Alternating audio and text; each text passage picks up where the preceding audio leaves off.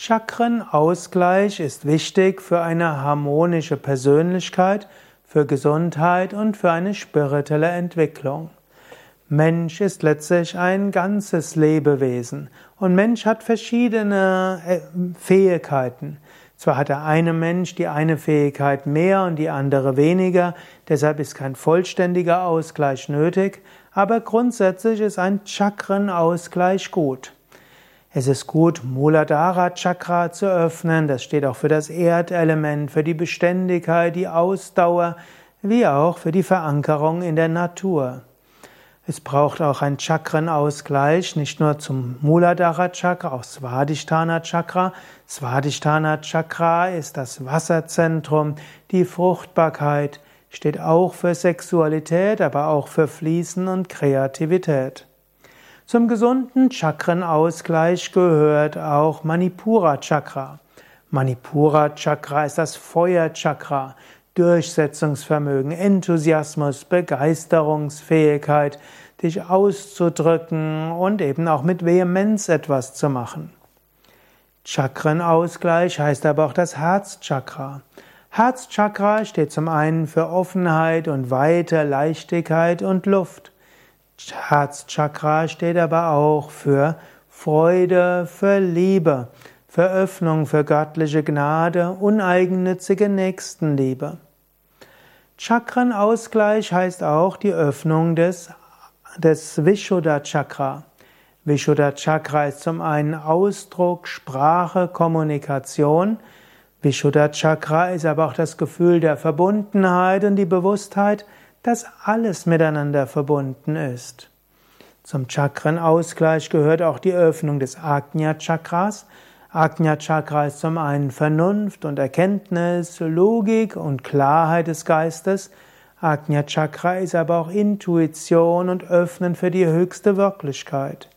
Sahasrara Chakra ist im Rahmen des Chakrenausgleichs die Öffnung für göttlichen Segen und Gnade und letztlich auch im Bewusstsein, es gibt ein unendliches Bewusstsein. So ist also Chakrenausgleich das Leben von allen verschiedenen Aspekten der menschlichen Persönlichkeit. Es ist die Öffnung für die verschiedenen ja, Aspekte des Daseins. Du musst allerdings nicht alle Chakren gleich, alle gleich geöffnet haben. Langfristig gesehen ist am wichtigsten Anahata, Ajna oder Sahasrara Chakra geöffnet zu haben und in jeweils die, jedem dieser Chakren kannst du die Gottverwirklichung erreichen. Im Bhakti Yoga erreichst du die Gottverwirklichung durch unendliche Liebe, was im Anahata Chakra ist. Im Raja Jnana Yoga erreichst du die Verwirklichung durch die klare Erkenntnis des Unendlichen, das ist Jnana Yoga, oder durch volle Kontrolle über alle Gedanken, das ist Raja Yoga. Raja heißt ja auch Herrschaft und Ajna heißt Befehlschakra. Also sowohl Raja Yoga als auch Jnana Yoga arbeiten sehr viel mit Ajna Chakra und führen auf diese Weise bis zur Erleuchtung. Im Kundalini Yoga im engeren Sinne erreichst du die Erleuchtung, indem du die Kundalini hochführst und ins Sahasrara Chakra bringst. Die anderen Chakren müssen auch etwas geöffnet werden, ausreichend geöffnet sein, aber Chakrenausgleich von vollständiger Art ist nicht notwendig. Du musst nicht voll Manipura Chakra geöffnet haben, das heißt voll die äh, Macht haben und äh, deine Power öffnen.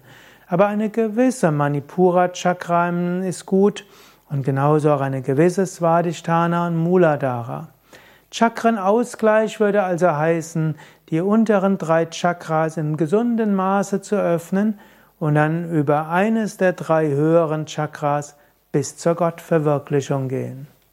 Mehr darüber erfährst du auf unserer Internetseite yoga-vidya.de-chakra oder in den Chakren-Seminaren yoga-vidya.de-seminar und dort ins Suchfeld kannst du eingeben Chakra und dann empfindest du viele Chakra-Seminare, wo du auch mehr lernen kannst, wie du deine Chakren ausgleichen kannst.